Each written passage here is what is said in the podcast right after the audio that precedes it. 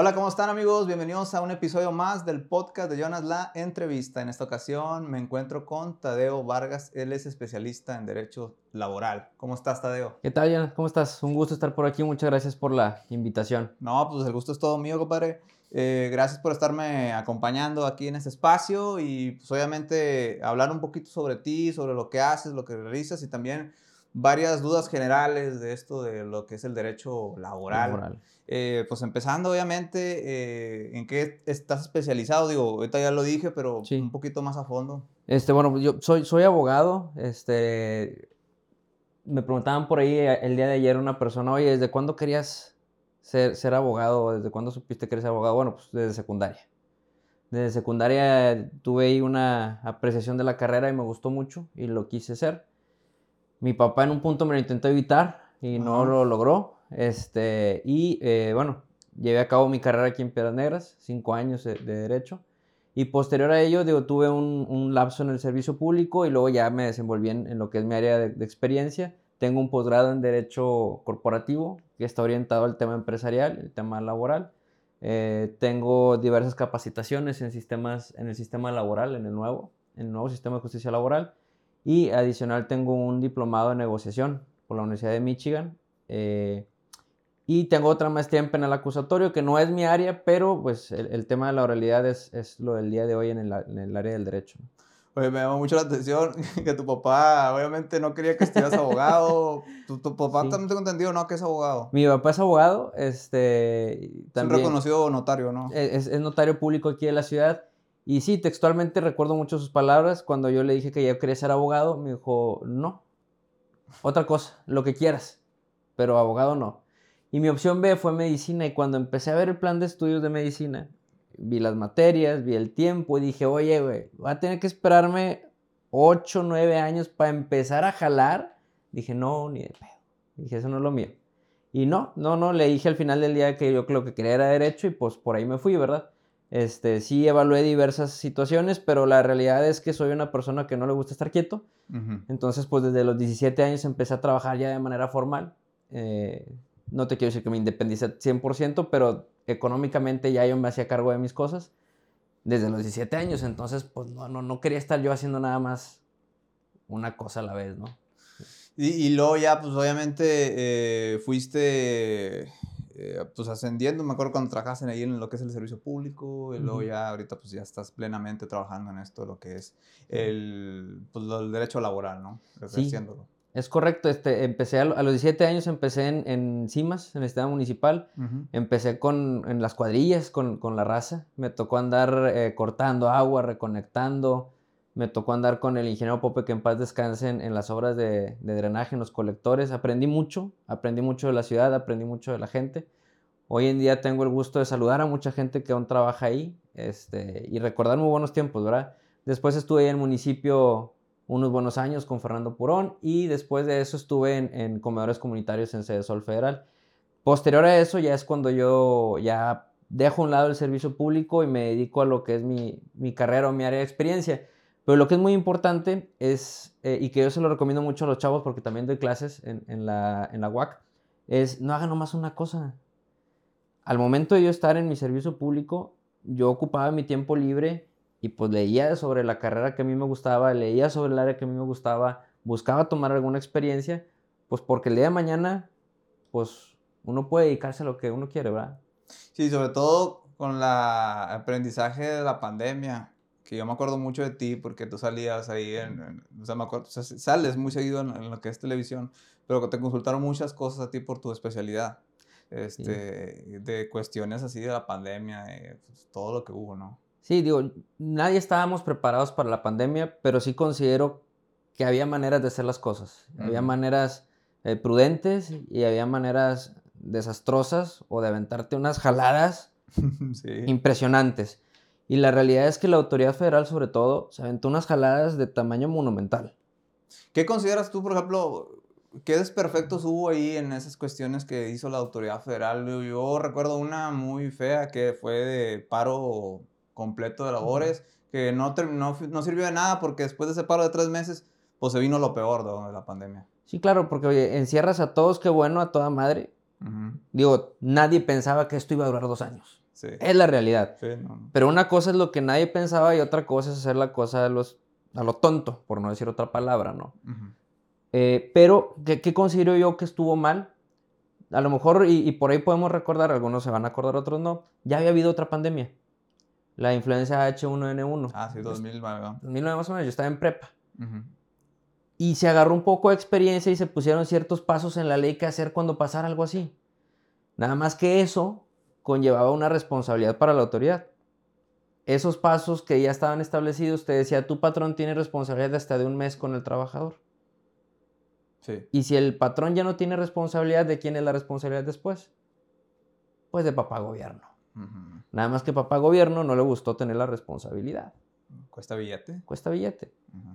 ¿Y qué hicieron? Se inventaron una mamada, una jalada, que no existía en la ley al momento de sacar esos decretos de paro. La ley textualmente dice, cuando se declara una contingencia sanitaria. Sí. Esas son las palabras textuales de la ley. Estos personajes, el gobierno federal, ¿qué hizo? Declaró una contingencia de emergencia sanitaria. ¿Qué era eso? Sepa la chingada, güey, porque no existía. O sea, no existía en la ley, no estaba marcado nada. En ningún lado. Pero salió en aquel entonces el secretario de Relaciones Exteriores, que yo no sé qué tiene que ver con las relaciones de trabajo. Sí, estuvo murrando en eso. Pero salió él, porque yo creo que era la persona seria que podía hablar en ese momento.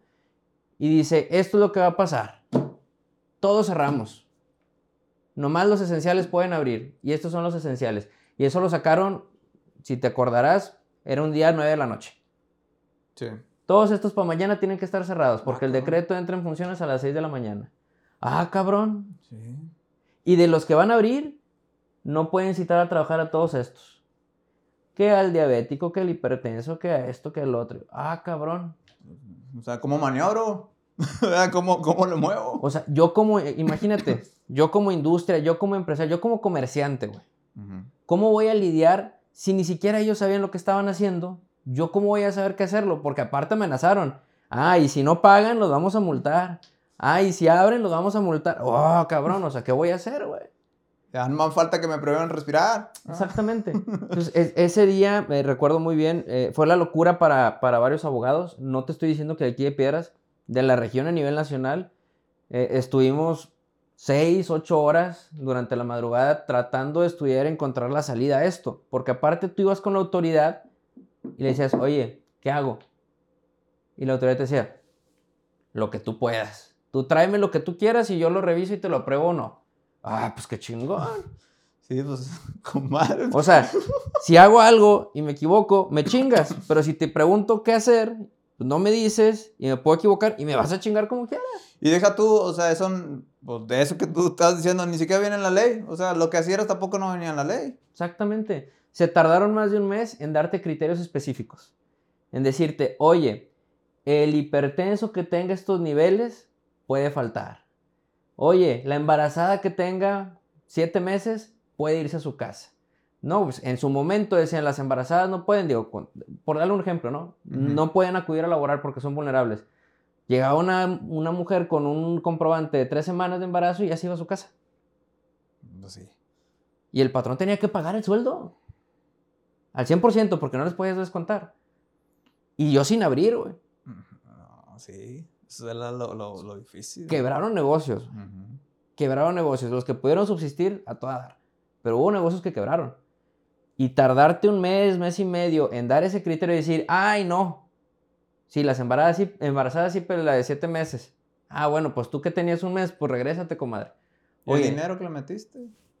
Ya se chingó. Ya se chingó. Ese, ese fue el problema. Para mí fue de los peores manejos. El hacerlo al chingazo y no dar desde un momento. Tú eres la autoridad. Tú eres el que da las reglas del juego. Y si tú no das las reglas del juego, se convierte en una jungla. Y andábamos todos buscando el rinconcito en donde podía entrar, que si abrieras o que medio abrieras, o que sí pudieras citar o que no pudieras citar, cómo ibas a pagar, qué les ibas a pagar. Era un desmadre. Me acuerdo, me acuerdo un ejemplo de un empresario este, es, ahí amigo conocido, eh, que tenía una tienda de, pues vendía como que ropa y así. Entonces, la maniobra maestra que hicieron para que la autoridad, creo que federal, no les, no los molestara o cerrara, fue meter como cosas de abarrotes. Entonces metían abarrotes y así, y yo le pregunté, cuando recién, no me acuerdo si fue el año pasado, oye, ¿por qué tienes así abarrote y esto? Y ya me dijo, tuve que hacer esa maniobra, pues para poder operar. Sí, porque el decreto te decía que solamente podían abrir las actividades esenciales y que te decían alimentos, este, servicios públicos, eh, ah, o sea, los abarrotes, el tema de productos de limpieza, el tema de productos de seguridad. O sea, eran muy, muy específicas las actividades. Y decías tú, oye, pues yo tengo clientes que tienen agencias de autos. Y decían, oye, güey, pues, pues ¿cómo le hago, güey? O sea, hay, hay, hay, comercios de ese tipo que tienen 180 empleados. ¿Cómo, ¿Cómo mantienes 180 empleados y que te ingrese nada? O sea, el tema laboral es un tema económico. Sí. No es un tema de buenas gentes. Nadie, nadie le da trabajo a alguien por ser buen pedo. Si yo contrato a alguien es porque me va a ayudar a hacer dinero. Y si no, no lo contrato o lo despido. Así es. Es la realidad. Entonces, ¿cómo mantengo yo 180 personas sin recibir dinero? ¿Y qué empezamos a hacer? Bueno, pues, ¿vendiste patrullas? Sí, ah, bueno, las patrullas necesitan un lugar donde dar mantenimiento. Oye, los taxis es transporte público. Necesitan, ¿tú vendiste este, eh, autos para taxis? Sí. Necesitan dónde dar mantenimiento, Y, y, empiezas a, empezabas a hacer la justificación. Eso sin contar que los tapetitos, que el gel, y etcétera, etcétera, güey. Porque llegaba la Secretaría del Trabajo y te revisaba, ya de cuenta que eras un hospital, Literalmente.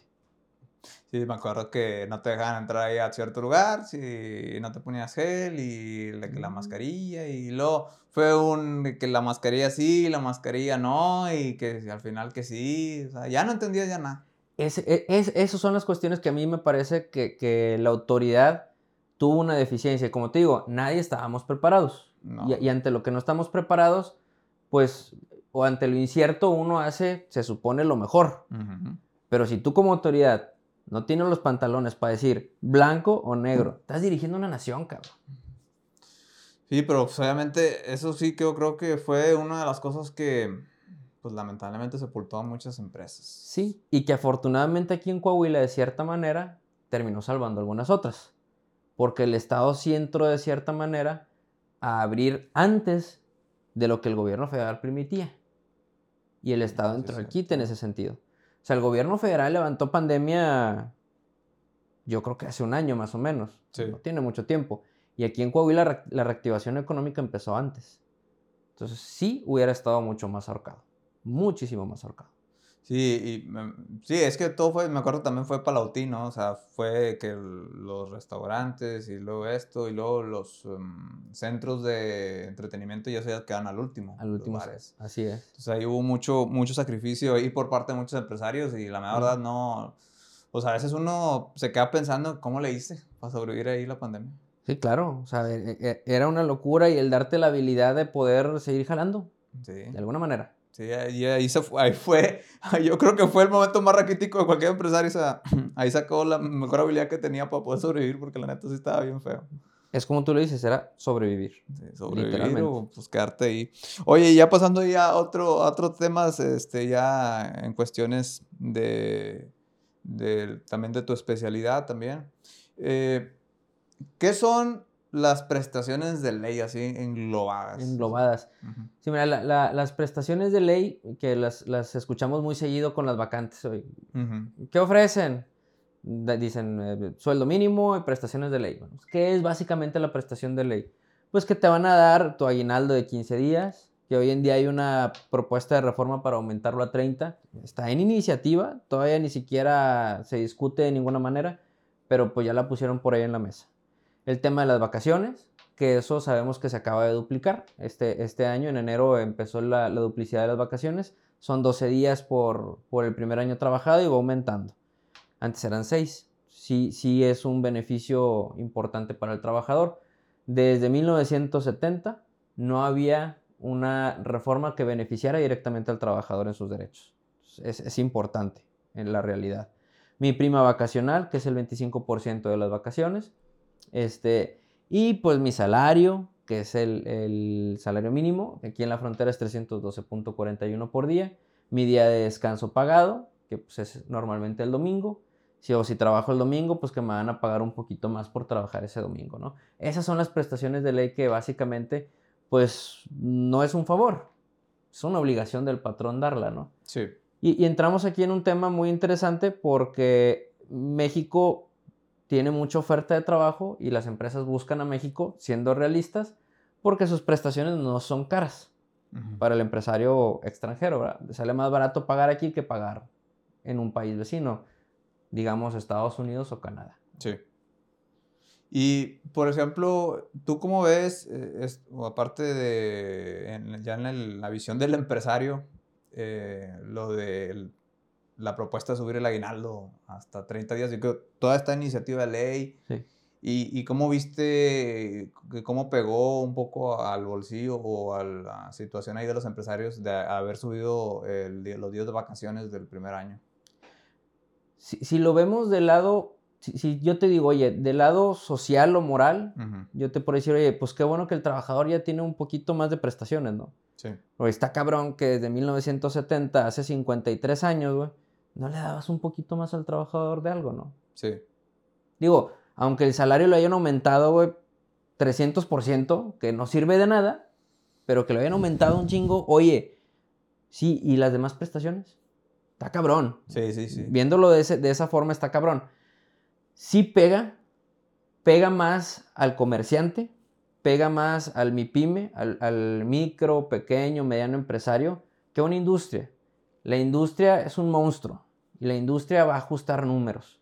Y la industria dice, oye, si para poder cumplir con eso corro 10 o contrato 100 nuevos o liquido antigüedades y se ajusta. La industria no va a batallar con eso. La industria es otro pedo. Pero en el tema del comerciante, del MIPYME, sí le pega. Imagínate que tú eres un comerciante que tiene tres trabajadores. Y al trabajador que le daba 6 días de vacaciones, ahora tienes que dar 12 pues ya no sabes cómo cubrirlo. El mínimo, el mínimo en la ley son 12 desde el primer año. Hoy en día son 12. ¿Seguidos? No. Ese es un cambio, es, es unas letras chiquitas que cambiaron casi al final. Ah, Antes los 6 eran seguidos, como mínimo. Los 12 en un principio también iban a ser seguidos, pero le pusieron una pequeña coma y le ponen que podrán ser distribuidos previo acuerdo con el trabajador. Ah, y ya te da la opción de que los 12 no sean continuos. La realidad es que, no te quiero decir que nadie, pero raramente un trabajador te dice me quiero ir 12 días seguidos de vacaciones. Necesitas ser un chavo que te vas a ir de viaje de mochilazo, que te vas a ir a algún lado las dos semanas. Sí, para poder soportar por el... Sí, sí, claro, por el tema económico. Tú dile a un padre de familia, oye, ¿te vas 12 días de vacaciones? No, güey, me voy a lo mejor una semana. Sí pero los otros días lo sabes que los vas a necesitar o para un permiso o para una emergencia o simplemente los quieres jalar, güey, porque pues vas a ganar dinero jalando, ¿no? esa es una realidad. Y también hay otra reforma por ahí que esa muy probablemente sí se apruebe este año, que es la reducción de la jornada. La jornada de trabajo son seis días a la semana, ocho horas, seis por ocho, 48 horas a la semana. La propuesta de reforma es que de 48 baje a 40. O sea, sí, te están bajando un día de trabajo técnicamente. sería como una semana inglesa, como se dice. Ándale, a de cuenta. De lunes a viernes, por así decirlo. Ahora, ojo, y esto es muy interesante, la reforma va en sentido a horas, no a días. Entonces puede ser distribuido que en lugar de que trabajes 8, pues trabajes seis y media, que trabajes 7, pero que trabajes igual de lunes a sábado, por así decirlo, ¿no? Que vamos a lo mismo. Qué bueno que se le dé un poquito más al trabajador, pero ya le pegaste al patrón con el tema de vacaciones. Ya le estás pagando, pegando al patrón cada año con el tema del salario. Y ahora le vas a pegar con el tema de la jornada. Vuelvo a lo mismo. La industria se va a acomodar. La maquila se va a acomodar. La maquila no se va a ver una afectación mayor. No digo que no tenga afectación, pero no va a ser algo que sea contundente. Pero para el pequeño comerciante, imagínate tener que pagarle otro día más a un trabajador sin que vaya a jalar. Eso va a decir, yo me voy a meter a jalar como patrón, voy a tener que contratar a alguien más o qué voy a hacer, ¿no? Y por ejemplo, ¿tú cómo, ¿tú cómo considerarías que eso se debería aplicar? O sea, ayudando también al trabajador, pero también a los, sobre todo a los pymes y a los pequeños. ¿Tú qué harías si tú tuvieras la oportunidad de hacer esa reforma a ley, este, ¿qué propondrías aparte, adicionalmente, para, para ayudar a ellos? ¿Yo qué propondría? Uno, esto tiene que ser un equilibrio. El derecho laboral es un equilibrio entre los trabajadores y el patrón. Eso es lo que busca. Que estamos de acuerdo que durante 53 años no hubo ese equilibrio. Pero el que en 53 no haya habido y que tú en dos años quieras hacer esto, pues, también causas un desbalance. Tiene que haber un equilibrio. Yo quería, el tema de las vacaciones, yo lo hubiera hecho paulatino. Yo lo hubiera hecho progresivo. No de chingazo en el primer año. No que de chingazo una persona que ya tenía 10 años trabajando, pues en lugar de, o por ejemplo, 4 años trabajando, en lugar de recibir 12 días de vacaciones, ahora va a recibir 20. Espérate, son 20 días. Hábiles. Es un mes de vacaciones, güey. Sí. Un mes que no vas a tener al trabajador, que le vas a pagar las vacaciones y si tu patrón lo vas a cubrir, vas a tener que pagar otro salario.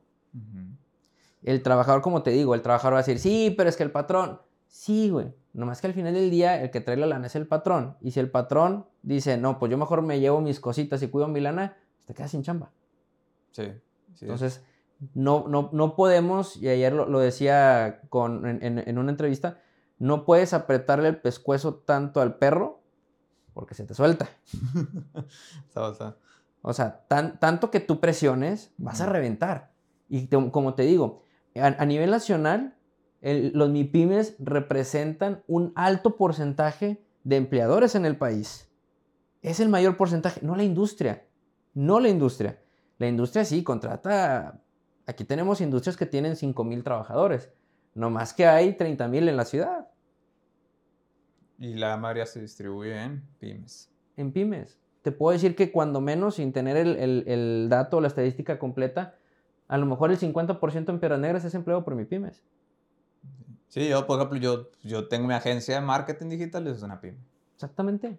Tú tienes un trabajador. Yo en el despacho, oye, hay cuatro o cinco personas.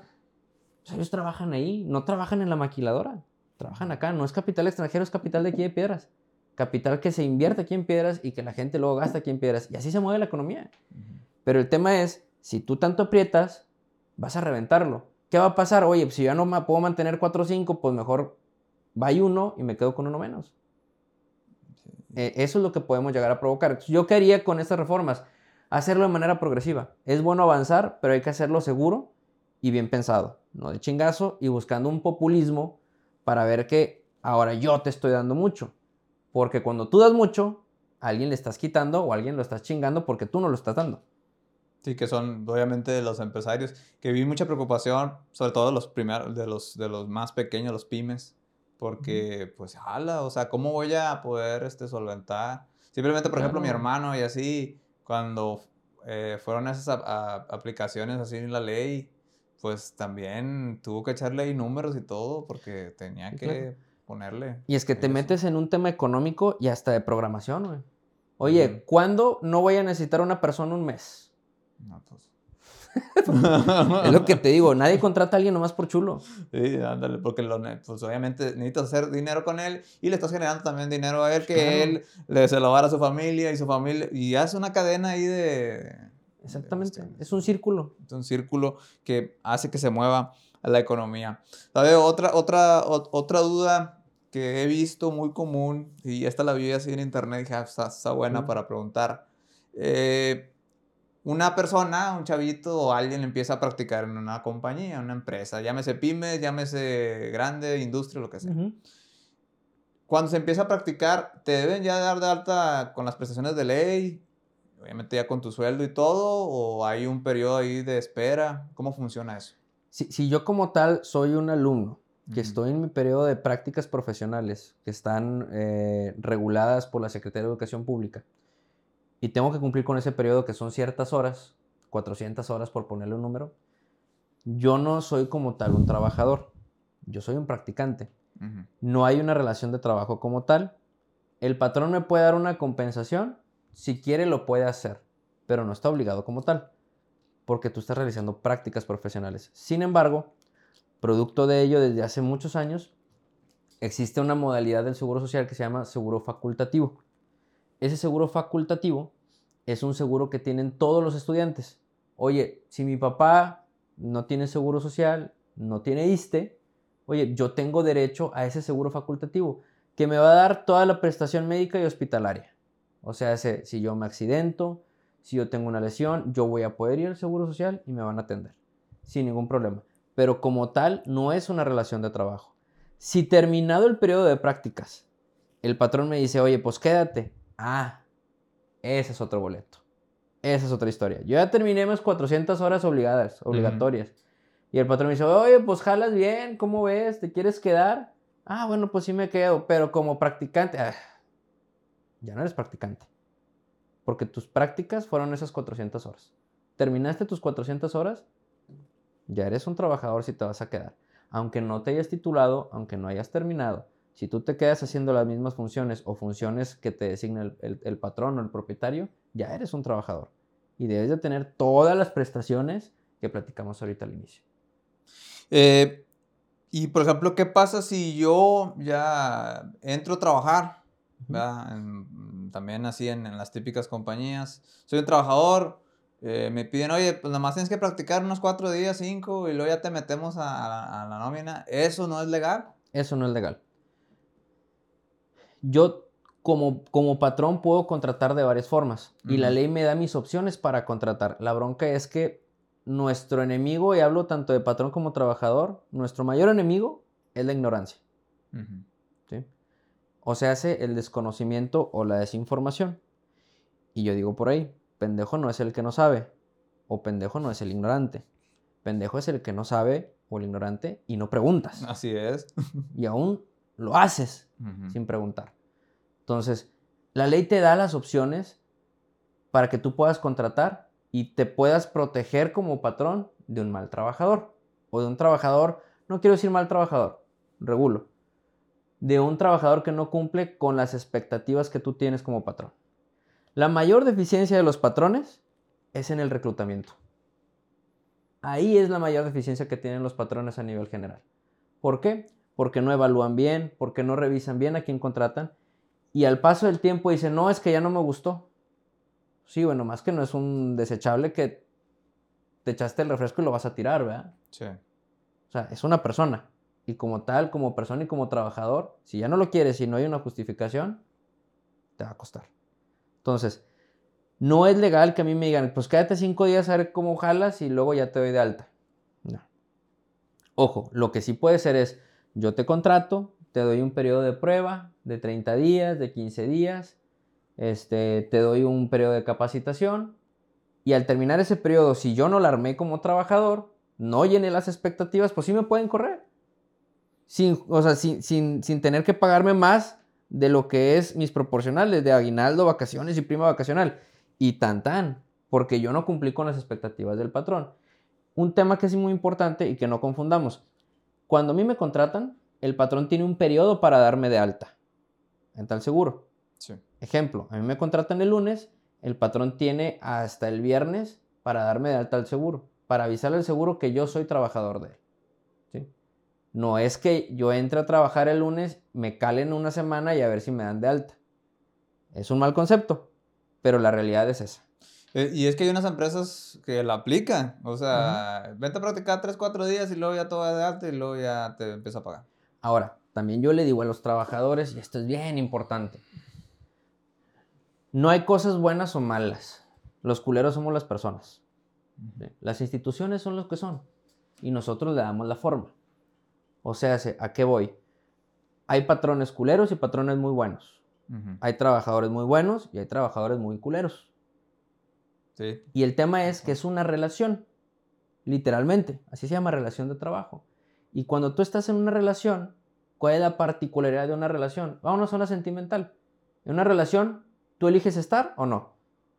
Sí, o sea, ahí ya tú escoges si te gusta o no. Tú escoges. Oye, güey, pues si ya no me gustó el pedo, pues me voy. Eh, o te pueden tener amarrado con otras cosas, ¿verdad? pero ese es otro tema, ¿no? Sí. Pero en, la relación de trabajo es igual. Oye, es que ese patrón me quiere hacer firmar una renuncia, güey. Es que ese patrón me está diciendo que me va a dar de alta en 15 días. Pues no te metas a jalar ahí, papá. sí, pues que se, pues ahí se confunde la raza, no sé qué onda. Oye, cabrón, estás viendo que desde el inicio, güey, hay algo que no está bien. Pues, ¿para qué vas y te metes ahí, güey? Sí, sí.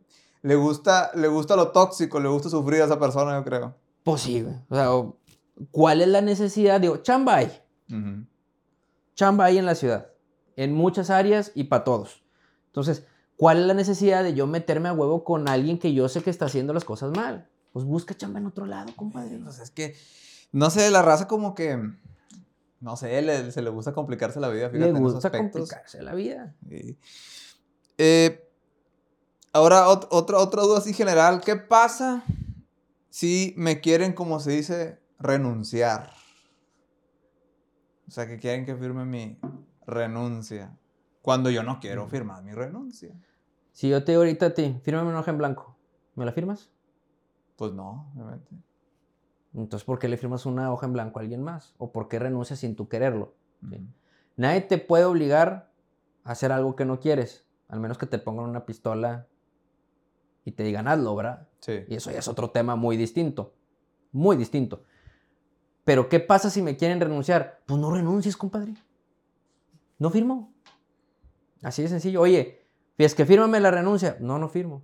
Ahora, si tú me dices, oye, yo la cagué, yo hice algo grave y me están ofreciendo una salida. Ejemplo, vamos a poner algo en la mesa y ¿qué sucede? El trabajador que está en caja se chingó dinero. Vamos a poner un número, 4 mil pesos. Sí. Se da cuenta el patrón y le dice al trabajador, ven para acá, güey. Aquí está la evidencia de que te chingaste 4 mil pesos. ¿Qué hacemos?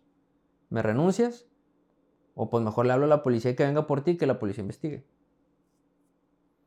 No, pues ahí ya decide, ya decide ahí de él, ¿no? Ya decide él y ya es otra circunstancia. Porque ya es una salida a algo que tú hiciste. Pero si de la nada el patrón por sus pantalones, por su blanquillo, como dicen por ahí, llega y me dice, quiero que renuncies. Ah, pues qué bueno, güey, yo no quiero renunciar. ¿Sí? Sí, entonces ahí, ahí obviamente la recomendación es no dejarse como intimidar si no hiciste nada malo. Si no hiciste nada malo, si no tienes nada que con lo cual te pudieran despedir de manera, una, de manera justificada, o sea, que tú hayas robado, que tú hayas golpeado a un compañero, que tú hayas cometido un acto en contra de la empresa de lealtad, que tú hayas faltado más de cuatro veces, que tú hayas insultado a un compañero o al patrón, un cliente. Si yo hice algo de eso, el patrón me puede despedir justificadamente. Bueno, y ahí, por ejemplo, eh, en los despidos eh, justificados, esa, esa categoría, ¿cómo, ¿cómo, tiene que ser el proceso? ¿Tiene, ¿Nomás tiene que haber esa falta y ya se puede ejecutar o, cómo es ahí, cómo funciona? Sí, antes de que todo cambiara acá en, el tema laboral que cambió hace un par de años, el, el patrón estaba obligado a darte un, un, papel donde te decía por qué te despedía. Y no solo por qué te despedía, cuándo lo hiciste, cómo lo hiciste, dónde lo hiciste, qué hiciste y bajo qué fundamento. Todo eso lo tenía que tener. La ignorancia provocaba que el patrón, por el coraje, despidiera nomás al trabajador y como no había ese papelito, pues el patrón terminaba pagando de más como quiera. Hoy en día la ley cambió, ya no es obligatorio ese papel. Es recomendable siempre, pero ya no es obligatorio ese papel. Pero yo te lo puedo entregar y te digo, ¿por qué te estoy despidiendo? Y ya una vez que te lo entregue, tú como trabajador lo puedes debatir como quiera. Y ya nos podríamos ir a un pleito si quieres. O negociar tal vez alguna cantidad para que ya te vayas. Pero yo te lo puedo entregar como patrón con la mano en la cintura, con la evidencia de decir, oye, hiciste esto y la regaste.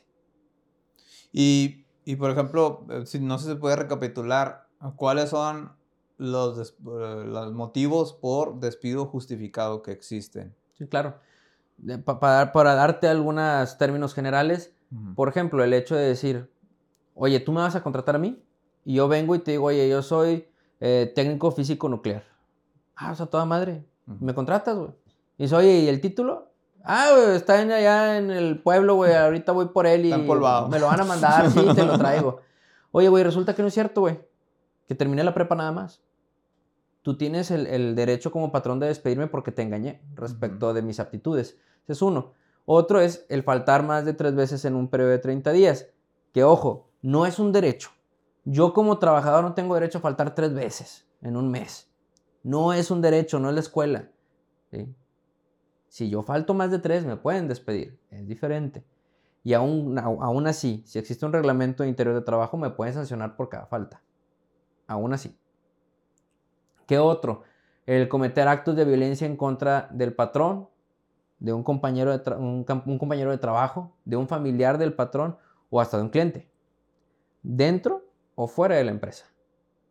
O sea, no, no tiene que ser forzosamente este, ahí en la compañía y que aplicar la antigua de que ahorita nos vamos a ver, compadre, allá afuera. O sea, Exactamente. o sea, ese de que te veo allá afuera y ya nos arreglamos, no, compadre. Aunque sea afuera, me pueden despedir de manera justificada. El, el cometer eh, actos eh, de falta de propiedad en redes, que puede ser un robo, un acto de lealtad. Este, por ejemplo, oye, yo trabajo en una compañía que vende, no sé, fierros y le empiezo a pasar cotizaciones a otra compañía para que me den a mí una corta, como dicen por ahí, ¿no? Todo eso también es una causa para que me despidan, porque estoy afectando al patrón, a quien me contrató y a quien se supone que le estoy desarrollando una actividad para generar dinero, ¿verdad? Eh, otra más puede ser eh, el cometer actos inmorales dentro de la empresa, pues la empresa es para jalar, no para hacer otras cosas. Sí, no de mañosos, como dicen. Por así decirlo, para no cambiar el, grado del, podcast, pues sí. Este, o sea, no, no, no vas a hacer otras cosas eh, íntimas o de, carácter sexual. O sea, vas a jalar. Para eso es.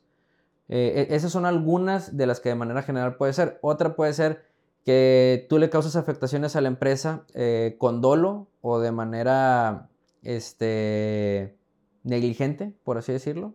O sea, que causes un daño a la empresa por cabrón o por pendejo, por cualquiera de los dos, te pueden despedir por ese motivo también, ¿verdad? O sea, todo eso es, justificado. Ahora, las injustificadas, ¿cuáles son los despidos injustificados? ¿Qué clasificación ahí entra? ¿Cómo es? Cuando no es ninguna de las que te acabo de decir. Cuando no tengo ninguna razón. O cuando el patrón no tiene cómo demostrar ninguna de las otras. Porque a veces puede decir el patrón, oye, es que Joana me robó. Ah, muy bien. ¿Qué prueba tienes? No, pues que yo sé. ¿Ok? ¿Y cómo lo demostramos? No, pues no tengo pruebas. Ya mamaste, como dicen por ahí. Sí. Entonces, tienes que tener la prueba. Y si el patrón decide despedir al trabajador de esa manera, sin tener prueba de lo que hizo, pues entonces es injustificado. Eh, por ejemplo, eh, las mujeres embarazadas, ¿no? Imaginemos que, no sé, oye, es que se acaba de embarazar y no me dijo y, no la quiero. O sea, también, obviamente, podría ser causal de, una, pues, demanda, ¿no? Porque si la despiden así de esa manera. No, claro, y pasa. Hay, hay muchos hijos de puta que hacen eso. Que no debe de ser. Y lo podemos ver de dos lados porque también sucede a, la inversa, donde algunas personas toman ventaja de un patrón para su incapacidad o para que le paguen. la, mujer que eh, se embaraza debe tener ciertas semanas cotizadas para que el seguro le cubra el tema económico en el embarazo. Si no tiene esas semanas cotizadas y se embaraza, quien va a cubrir la incapacidad, hablando del tema económico, pues es el patrón.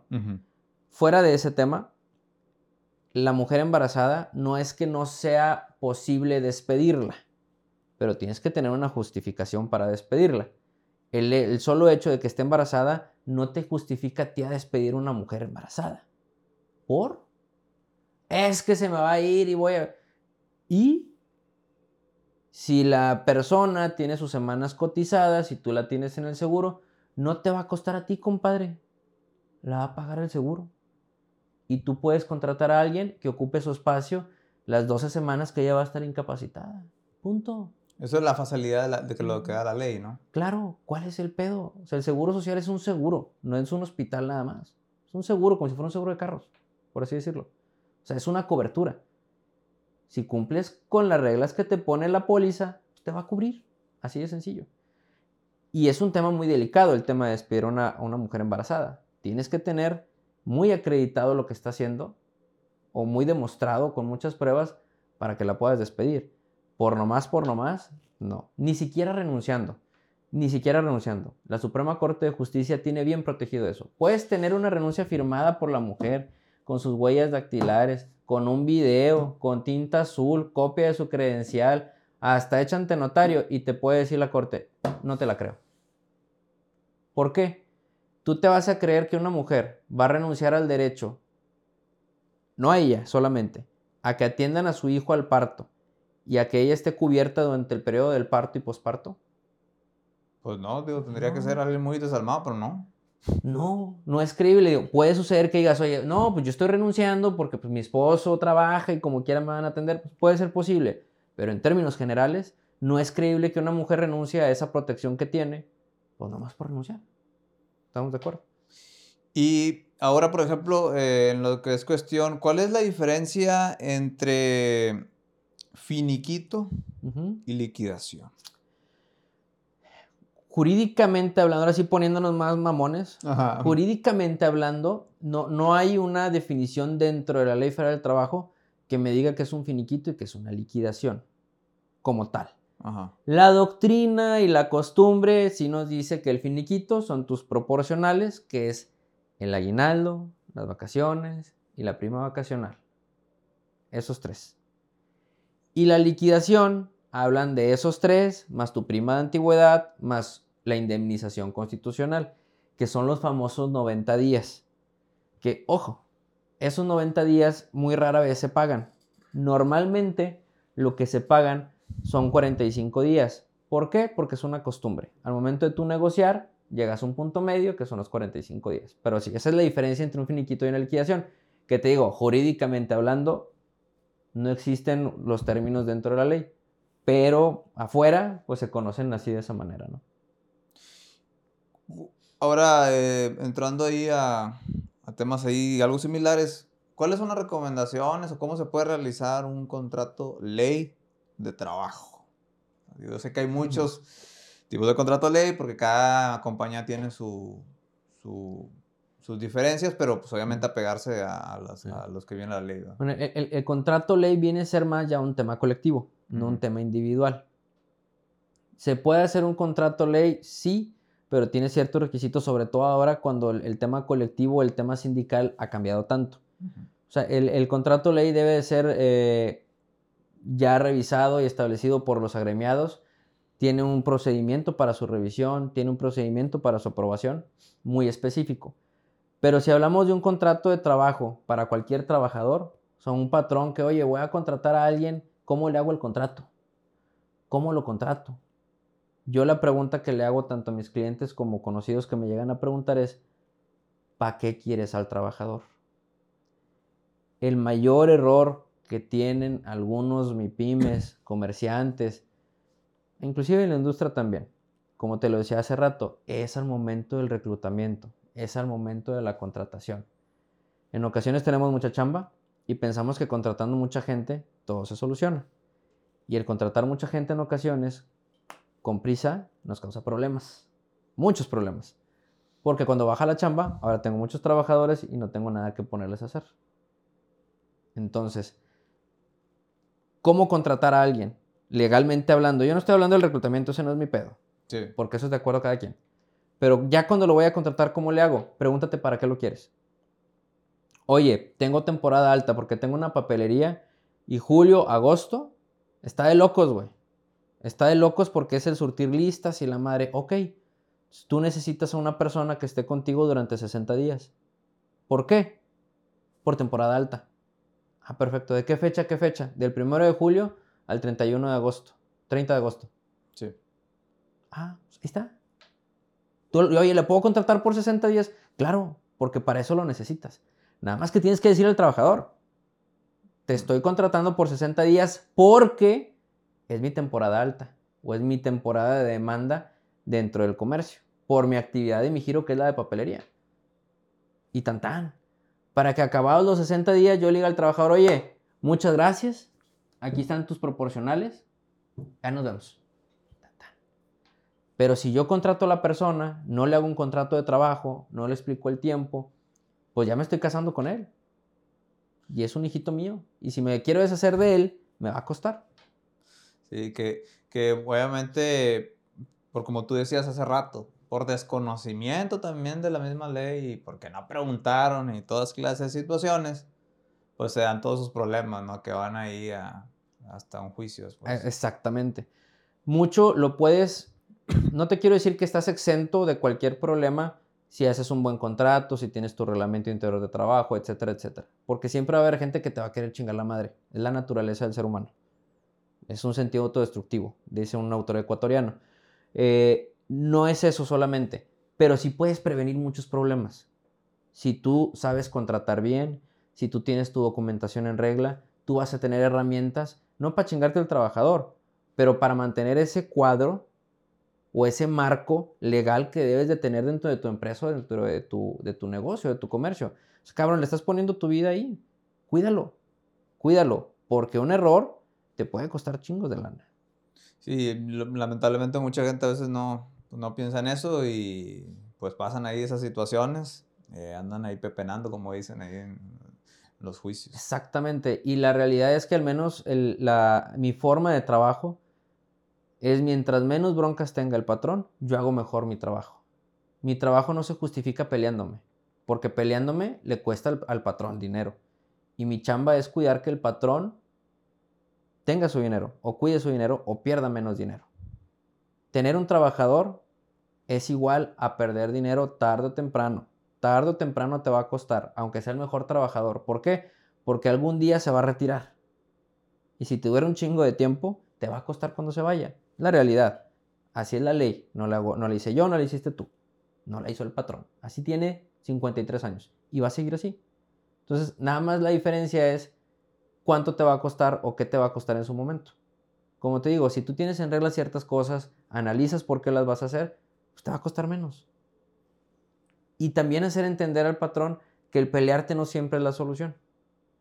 Hay otras maneras de sacarle la vuelta a los problemas para que te cueste menos. Tú a lo mejor piensas, me está costando cuatro pesos, pues sí, güey, pero si te vas a la pelea te va a costar ocho. Sí, vas a, te vas a ahorcar. Te vas a ahorcar. Eh, fíjate que me llama mucho la atención. Eh, hay, una, hay una cuestión ahí de, de lo que es este que quería ahí como señalar. He, visto gente que ya tiene arriba de 65 años, que ya está jubilado, retirado de esa misma empresa, pero sigue trabajando en esa misma empresa, pero ya está jubilado y, retirado. ¿Y que es, es, le siguen pagando por asimilados, honorarios o...? Algunas personas, este, como dicen por ahí, ya me retiré, pero pues no me quiero retirar, porque quiero seguir jalando. Una por necesidad o dos por gusto porque no quiero estar en la casa. Las dos son totalmente válidas. Aquí el tema es que si el seguro social, quien tiene que tener mucho cuidado no es tanto el patrón, es el trabajador. Porque si el, seguro social detecta que está trabajando de donde se retiró y está trabajando cierto número de horas, puede perder derecho a su pensión, porque sigue activo. Recordemos que yo al pensionarme es porque yo mi vida productiva la terminé. Entonces, ¿yo puedo trabajar en donde estaba? Sí. Haciendo lo mismo parcialmente. Ya no puedo hacer una jornada completa. Pero no lo puedo hacer inmediatamente. Tengo que esperarme un lapso de tiempo. Si mi memoria no me falla, son dos años. yo tengo que pasar, dejar pasar un tiempo. Ahora, es que me van a pagar por fuera. La ley dice que no puede usted lo quiere hacer, pues es bajo su riesgo. Pero si se llega a accidentar, no va a entrar en un seguro de riesgo de trabajo, porque usted ya está pensionado. O sea, y es ahí donde mucha gente y también eh, los mismos empleados y patrones no se dan cuenta, ¿no? ¿El patrón también se puede meter en problemas si tiene a alguien retirado ahí? Sí. ¿Y sufre un accidente? Sí, porque, o sea, el patrón se puede meter en un tema de que le finquen una multa por tener a una persona trabajando que ya no debería de tener trabajando. y ahí, por ejemplo, ¿tú, qué, tú recomiendas, si quieres seguir trabajando, que pase el periodo de dos años y luego ya le... Y luego ya inclusive... Parcialmente. Ajá, parcialmente, una vez es una jornada parcial, puede hacer de actividades similares, lo pueden eh, dar de alta como nómina, sí, pero la realidad es, busquen hacerlo, es un mal consejo, pero por honorarios asimilados a salarios. ¿Se puede llegar a detectar? Sí. Ahora, el, el honorarios asimilados a salarios es una figura fiscal. Nada tiene que ver con el tema laboral. Es un tema fiscal. Y tiene que ser que esa actividad que te estén pagando no represente más del 50% de tus ingresos. Esa es la fórmula mágica. Para que sea válido. Porque si no, son salarios, no son honorarios. Oye, y hablando de eso de asimilados y, y honorarios, hay compañías que pagan y reportan al IMSS el, un salario integrado de tal, y obviamente pues eso sirve para el aguinaldo y para lo demás. Y la otra mitad te dicen, te la pago por fuera, ya sea en cash, o sea, efectivo, o te la pago por, este, así como honorarios, o no sé, lados Ahí, ¿cómo está esa ambigüedad? ¿Cómo está esa cuestión? ¿Cómo lo percibes tú? Es una maña o mala costumbre del patrón para pagar menos impuestos. Mm. Y de cierta forma le dicen al trabajador, que de cierta forma también tiene razón. Oye, si te lo pago por salario, sea, en lugar de darte estos 750 pesos a ti, pues 300 se van a ir para el SAT y nomás a ti nomás te llegan 400. Entonces la gente que dice, oye, prefiero tener 700 en la bolsa o nomás 400. Pues los 700, va. No es correcto, estoy de acuerdo contigo, pero la necesidad y las, los escenarios pues son los que ponen las oportunidades. Lo correcto es que el patrón pague todo el salario como es, que integre el salario completo como es. Pero eso le causa, como te digo, más impuesto al patrón, más impuesto al trabajador, y el trabajador prefiere liquidez, pues a pagar impuestos, ¿verdad? Sí, y también, ah, digo, en, en una de las cosas que se supone que deben de hacer es, es, para que también se reporte un poco más en el IMSS, ¿no? Sí, claro, que, que, al final del día eh, de tu vida productiva, pues eso te va a servir para calcular la pensión o para qué horas para tu pensión. Recordemos que hoy en día, tanto tú como yo, nos vamos a retirar con lo que ahorremos durante la vida. Si no ahorraste nada, pues te la pelaste. Ahí, por ejemplo, la diferencia de la ley del IMSS de 1997 y del 70, ¿verdad? Del 70. Ahí, ¿Cómo está ese asunto? Básicamente para ponerlo en, términos muy simples, en la ley del 70, o el 73, donde es la modalidad 40, la famosa modalidad 40, donde las personas que se están retirando hoy en día pueden tener pensiones de 40 y tantos mil pesos a toda madre.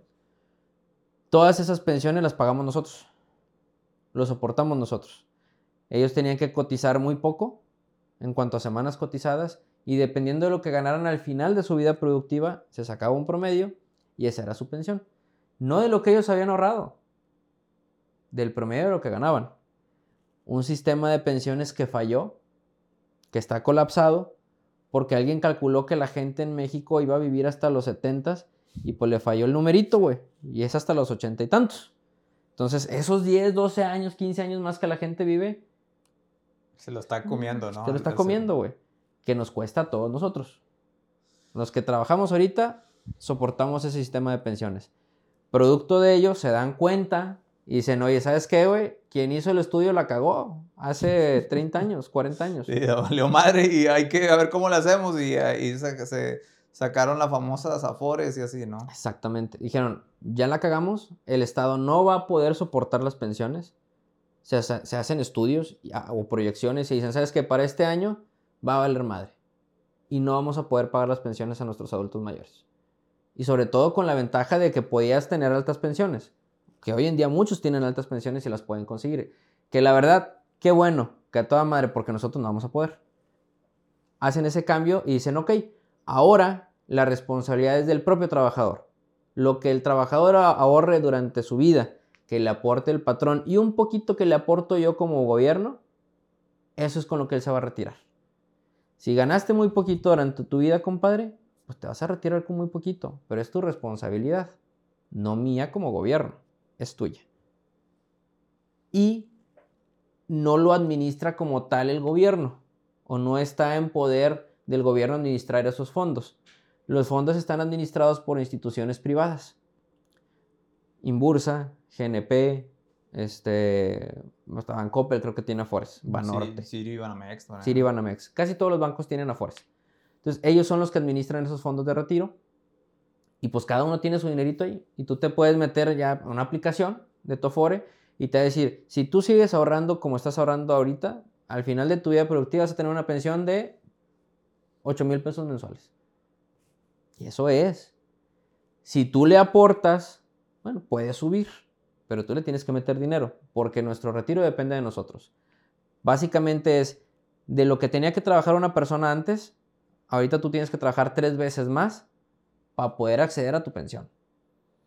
Acceder, ya no digo que tengas una buena, güey. Acceder, a tu pensión. Sí, sí, siguiente va. Exactamente. Eh, lo de la ley de 73, va, del IMSS. Eh, he visto que, por ejemplo, mucha gente, eh, ¿sabes qué? Voy a pagar en, al final de un año o dos tal cantidad para poder retirarme con tanto. ¿Cómo funciona eso para todavía los que tienen... La oportunidad, sí. Es, esa es la famosa modalidad 40. ¿Qué, qué, qué, sucede o qué, o qué hacen? Bueno, hay, personas especializadas en eso porque es todo un negociazo. Es todo un negociazo. Y ellos revisan tus semanas cotizadas, o sea, cuántas semanas trabajaste para el seguro social, cuánto fue lo que ganaste en promedio de tu salario y te van a decir ellos, oye, con estas semanas que tú trabajaste y con este salario que tú promediaste, tú alcanzas una pensión de, vamos a poner un número, 15 mil pesos. Pero si tú renuncias porque tienes que dejar de cotizar para el seguro, si tú renuncias, vamos a suponer que es hombre, a los 62 años, y tú le empiezas a meter dinero a tu cuenta, y le empiezas a meter 6 mil pesos mensuales durante tres años, vas a alcanzar que esa pensión de 15 mil se te duplica a 30. Estoy dando un número, no estoy diciendo que así sea. Se te va a duplicar a 30 mil pesos, porque tú le estás aportando. Es un negocio. Porque eso que tú le estás aportando, pues se te va a regresar al final del día cuando ya tengas tu pensión, ¿verdad? Algunos, esa es una forma, otros te van a decir, a tal año tú le vas a, desembolsar, a desembolsar al seguro 250 mil pesos de chingazo. Y con esos 250 mil pesos tu pensión va a subir a los 30 mil. Pues los vas a recuperar, güey. ¿En cuánto tiempo? Menos de un año ya vas a recuperar los 250 mil pesos que tú le metiste. Pero es algo individual, no es una, eh, ¿cómo te diré? No es una fórmula mágica que para todos aplique igual, porque no todos tienen las mismas semanas cotizadas, no todos tienen el mismo promedio de salario. Entonces, lo recomendable es acudan con un despacho especializado en eso para que le revisen su situación este, personal o específica y en base a eso te den la recomendación correcta para que lo hagas. Bueno, ahora para los, la ley de 1997, que somos prácticamente toda esta generación, eh, la generación Z y en adelante, eh, ¿Qué otras recomendaciones aparte de la FORE para que puedas de pérdida tener una pensión digna este, recomendarías? Yo encomendarme un santo y llegar a los 60, güey, para morirme antes de llegar a la pensión. no, no te creas. No, este, tienes varias opciones como, como persona productiva. Y, y, fíjate que es una cosa interesante, porque también lo comentaba yo un par de días atrás. Hoy en día yo tengo 31 años y yo estoy trabajando ya en un, en un plan personal de retiro. Precisamente para qué? Para no depender solamente de mi pensión de la FORE. Porque si voy a depender de mi pensión de la FORE, no la voy a armar. Esa es una realidad. No la vamos a armar. Y eso entiéndanlo todos los que nos van a escuchar. Si tú eres de la ley del 97, compadre, con lo que te va a dar el Afore, no la vas a armar. Simplemente porque todo es más caro.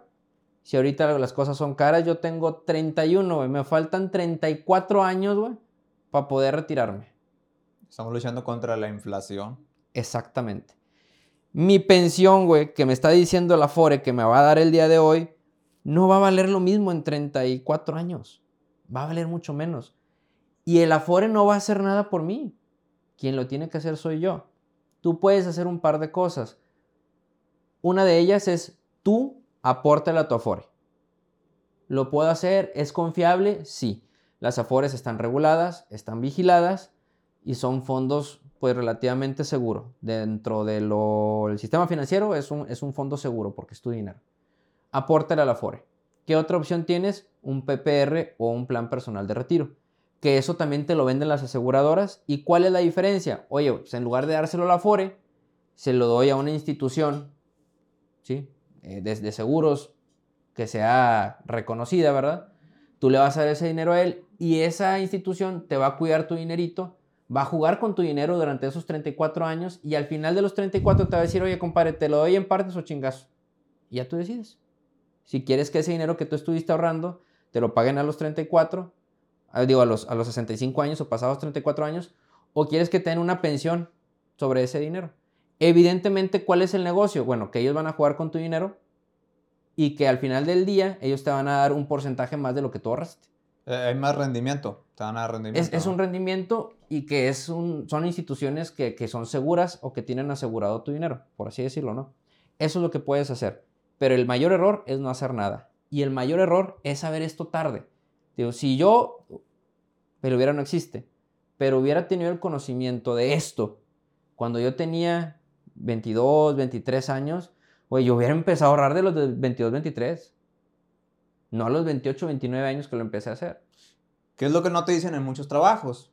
No. Claro, porque pues no es obligación de ellos, pero pues también es por desconocimiento de, de la misma raza. Pues, es, como dicen de es la escuela de la vida que nadie te la enseña. Así es. Como pagar impuestos o, darle ahí al SAT, no, esas materias no, no, van a la escuela. Esas no te la enseñan en la escuela, que es un gran error. O sea, el SAT, el usar un crédito, el Afore, el seguro social, ¿para qué sirve? ¿Cómo sirve? Esas cosas que cuando ya tú estás acá afuera, pues te das tus primeros putazos, ¿no? En lo que entiendes cómo funciona. Sí, y andas bien envariado después de que ya no saben ni qué onda después.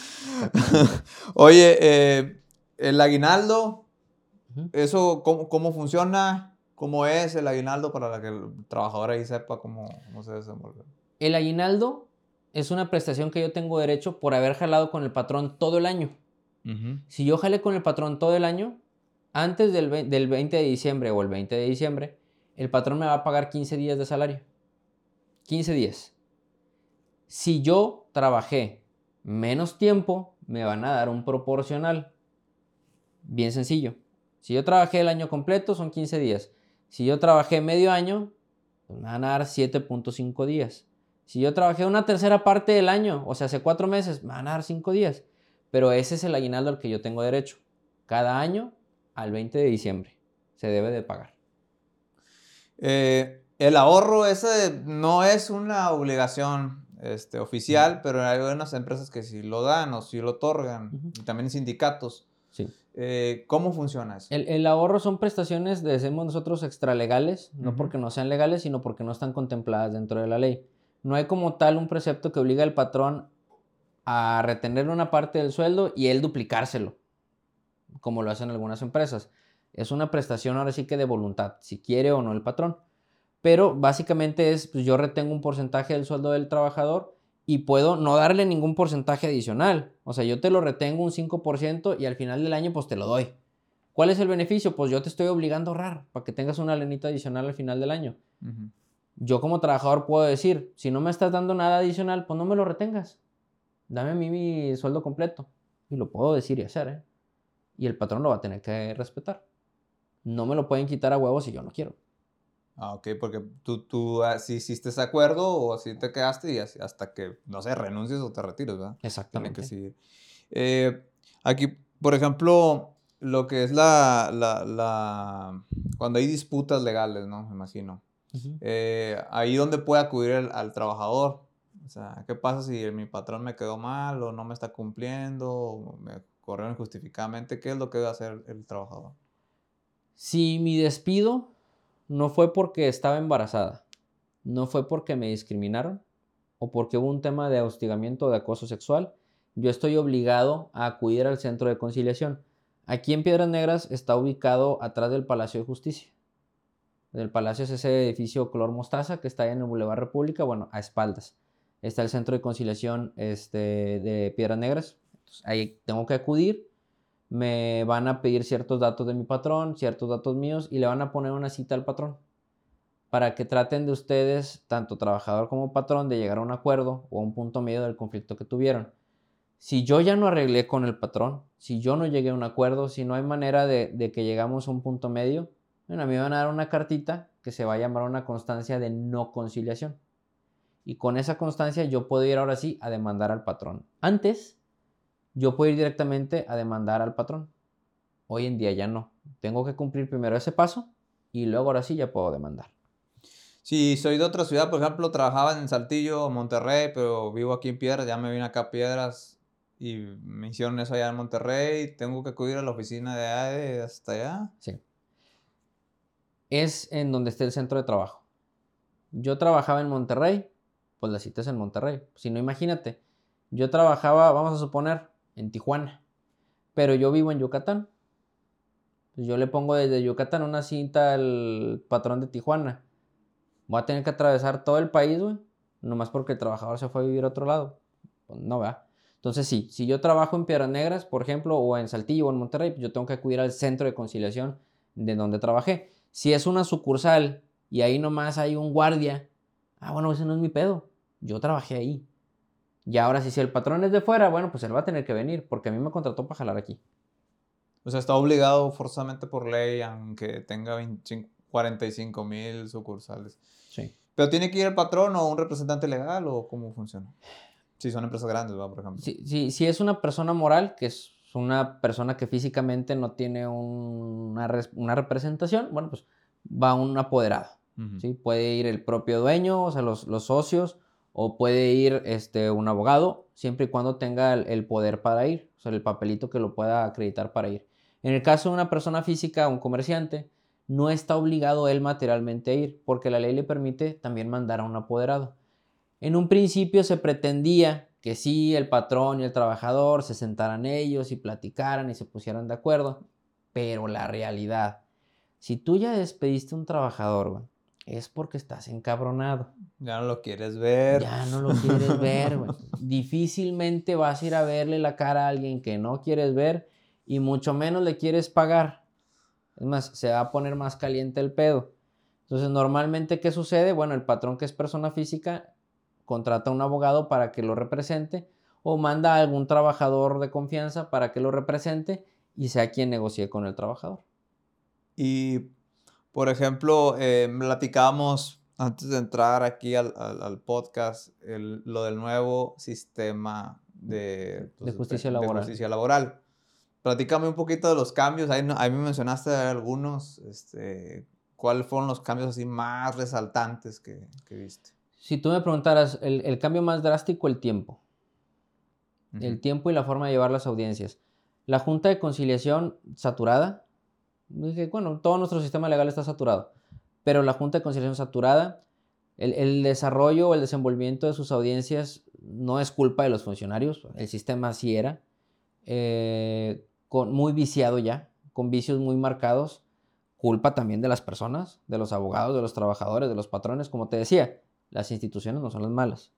Los culeros somos nosotros, las personas. Los humanos. Los humanos, exactamente. Entonces, muy viciado ya, con, vicios muy marcados, con mañas. Oye, si yo hago esto, lo voy a retrasar más. Oye, si yo hago esto, puedo provocar que se cometa esto otro. Muy, marcados ya. Era un sistema ya colapsado. No se cambió porque México reconociera que estaba mal y porque sabía que tenía que mejorar las cosas. Se cambió porque lo obligaron. Quien lo obligó? Estados Unidos y Canadá, producto del TEMEC. Producto del TEMEC, Estados Unidos y Canadá obligaron a México a mejorar ciertas cosas que tenía muy viciadas. Una de ellas el sistema de justicia laboral. Uno de los cambios más marcados es eso, el tiempo. Hoy en, bueno, antes, bueno, todavía, todavía está jalando la Junta. Un juicio en la Junta de Conciliación se podría tardar cinco años, fácilmente. Un promedio, si quieres, normal, 2.53, pero te lo puedes llevar a cinco años, sin pedos. Bastante largo. Sí, está largo ahí el, asunto, muy pepenado. muy pepenado. Hoy en día un procedimiento con el nuevo sistema de justicia se tarda seis meses, ocho se me hace demasiado. Es más expedito el asunto. Es más rápido. Antes, en el sistema, la, con la Junta de Conciliación, tenías fácilmente 8 o 10 audiencias para desahogar un asunto, diciendo que te fue bien. Hoy en día son dos. Bueno, tres porque le agregan una ahí inventada, pero son tres. O sea, ya es rápido. más rápido. Ajá. Rápido. Y el mismo sistema y los mismos funcionarios te orillan a tratar de solucionar el conflicto. Y no lo puedes solucionar, ok, vamos a avanzar, pero esto no se va a detener. Esto avanza. Sí, eso entró en vigor con los nuevos casos. Sí, a partir de octubre, el 1 de octubre del año pasado. Todos los casos que empezaron después de octubre. Y los casos que están, todavía los casos, todavía hay casos atorados del antiguo sistema, ¿no? Chingos. Chingos. Ahí lo que va a suceder es que evidentemente el gobierno al no tener presupuesto, pues va a empezar a cerrar juntas de conciliación. Hoy en día hay en Acuña, hay en Piedras Negras, en Sabinas, en Monclova, en Torreón y en Saltillo. ¿Qué va a suceder? pues va a empezar a cerrar juntas. Y va a decir, bueno, lo de Acuña, güey, pues tráetelo para piedras, güey. Lo voy a regionalizar, ¿no? Exactamente. Y ahora, oye, pues el trabajador que iba a Acuña a sus audiencias, pues ahora va a tener que venir a piedras, güey. Más gasto, más, este... Y eso es algo injusto. Totalmente. Al final de cuentas. Sí, totalmente, porque, pues, como dicen por ahí, la culpa no la tenía el indio, ¿va? O sea. Pues sí, pues ándale. Y eso va a hacer que decaiga un poco, ¿no? O sea, si llegara a ocasionar, si llegara a pasar eso, eso va a hacer que decaiga un poco que el trabajador luche. Claro, porque son costos que va a tener que cubrir. De que, oye, pues me salir más caro. Pues mejor ya, me quedo aquí. Y pues ojalá y no suceda eso, porque luego eso permitiría como, pues hay algunos patrones malos, permitiría abusos, ¿no? Sí, claro. O sea, va a provocar que los trabajadores pierdan el interés en su asunto o los van a orillar a que lleguen a un arreglo. Muy seguramente va a llegar un punto en que van a decir, para tal día la junta se va a tal ciudad. Y vas a tener para arreglar y negociar de que te dijeron a ese día.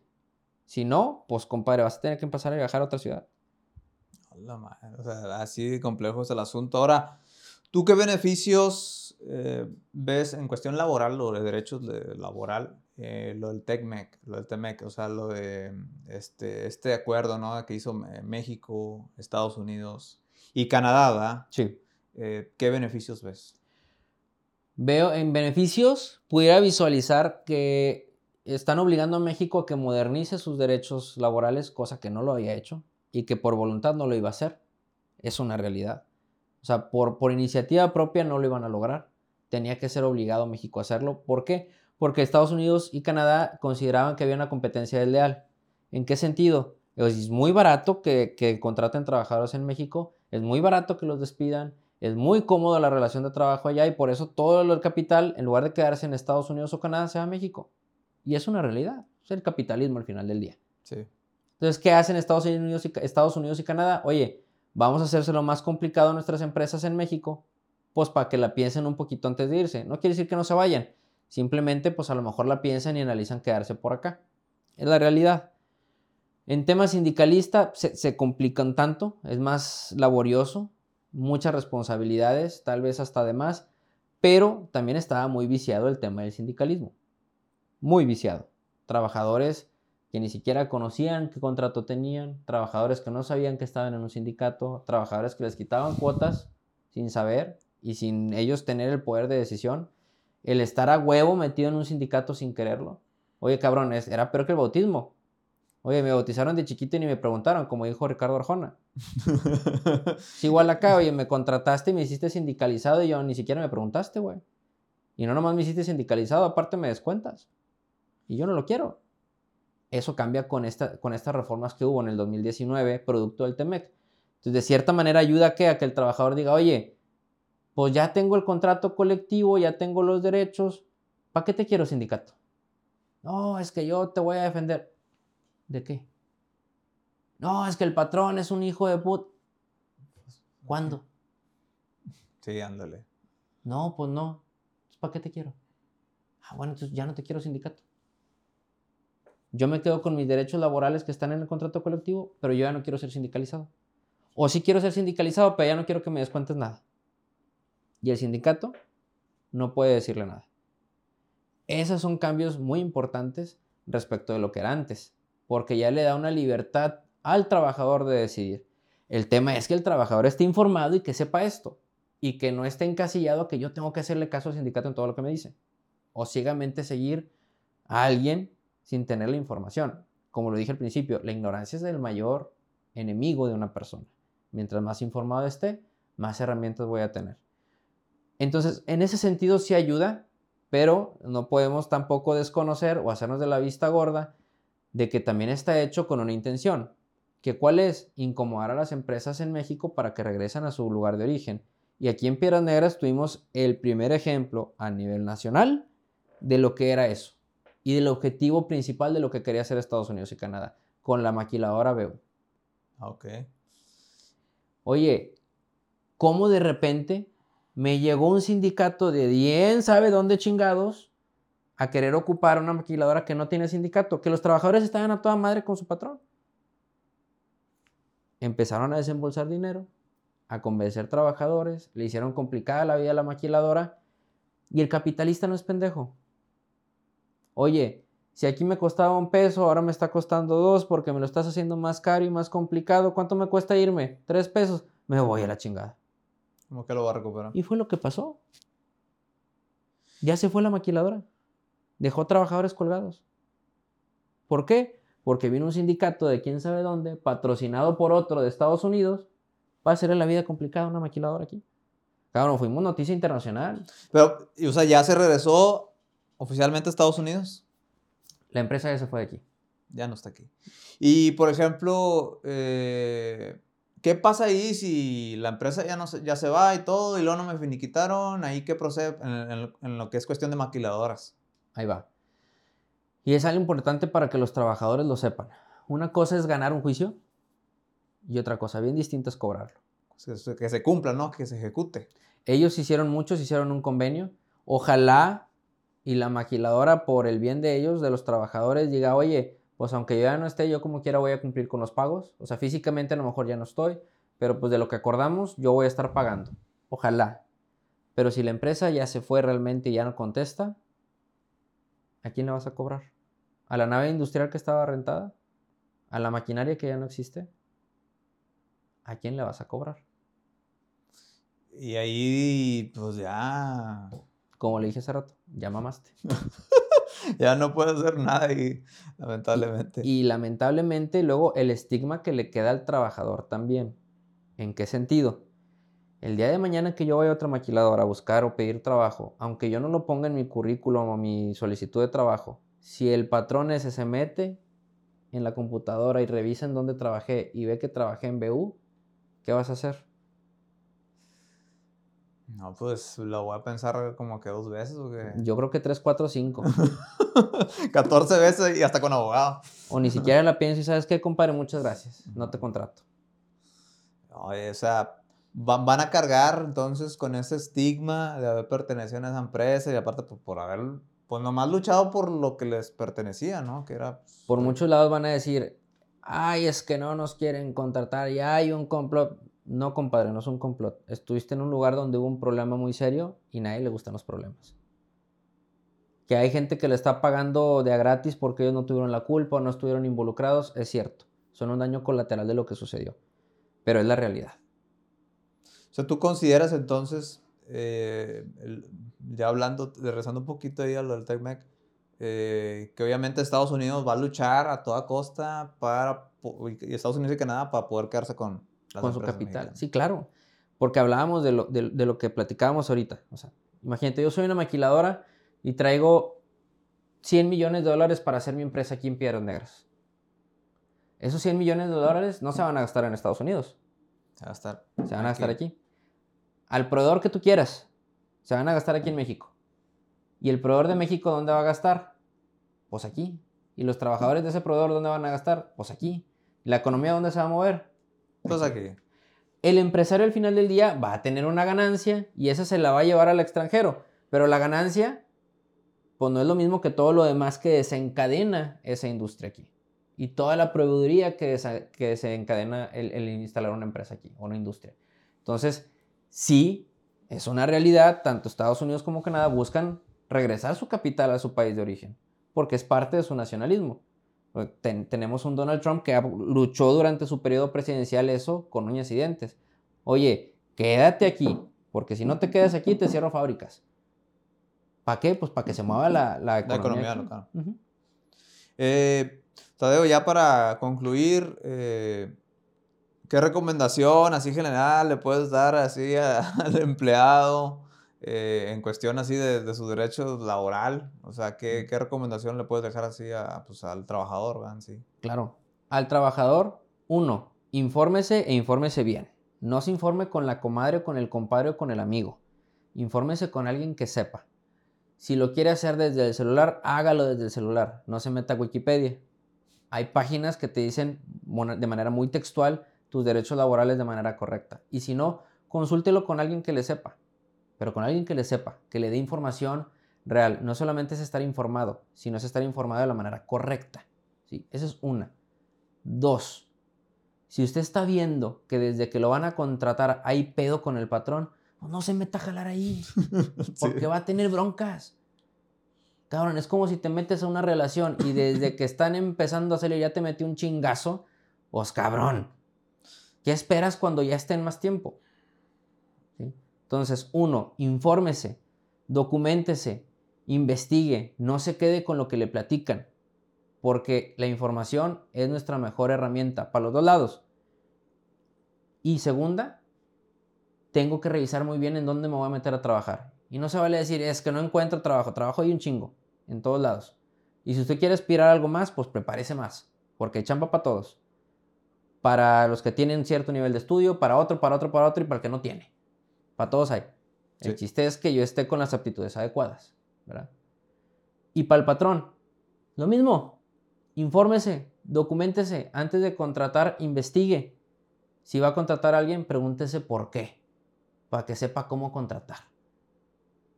Esas serían las recomendaciones que yo daría de manera general, tanto al trabajador como al patrón. Perfecto. Eh, tus redes sociales y tu contacto para la gente que te ve y obviamente requiere o va a requerir tus servicios. Ah, muchas gracias. Eh, estoy como Tadeo92 en, iba a decir Twitter, pero ya es X o X. X, ajá. Este, en Instagram como Tadeo Vargas. En Facebook también, Tadeo Vargas. Y mi teléfono es 878-122-0025. ¿Dónde tienes tu oficina, tu despacho? Estamos ubicados en la Plaza San José, ahí enfrente de un colegio en la Avenida 6 de Septiembre en el local número 5. Ahí nos pueden encontrar en la mera esquinita de la plaza. Oye, eh, tus horarios ahí de, oficina para que la gente ahí pueda ir. La oficina está abierta de 9 de la mañana a 5 de la tarde en horario corrido. Eh, pueden hablar ahí y nos podemos poner de acuerdo para, para, vernos ahí en el despacho. La realidad es que estoy en la calle todo el día. Sí, yo sé que andas ahí chambeándole. Llego, llego en la oficina regularmente ya a las últimas horas del día pero sin problema nos ponemos de acuerdo y, nos, vemos ahí en la oficina sin, bronca. No, pues muchas gracias, Tadeo, por... Tuvo a toda madre ahí la, entrevista. Muchas gracias. Eh, y pues obviamente pues, vamos a tratar de, volver a invitar otra vez para pues, que de estos temas no, terminamos, Sí, sí. O sea, es es larguísimo y larguísimo y larguísimo. Bueno, pues, te agradezco mucho. Hombre, un gusto. Y les agradezco mucho a ustedes por habernos acompañado aquí en el podcast Jonas La Entrevista. Un episodio nuevo cada lunes. Los invitamos para que nos sigan en YouTube, se suscriban ahí, también en Apple Podcasts, en Spotify, en iHeartRadio, en Google Podcasts, Amazon Music, en las diferentes plataformas y que sigan nuestras redes sociales. Muchas gracias y nos vemos hasta el próximo episodio.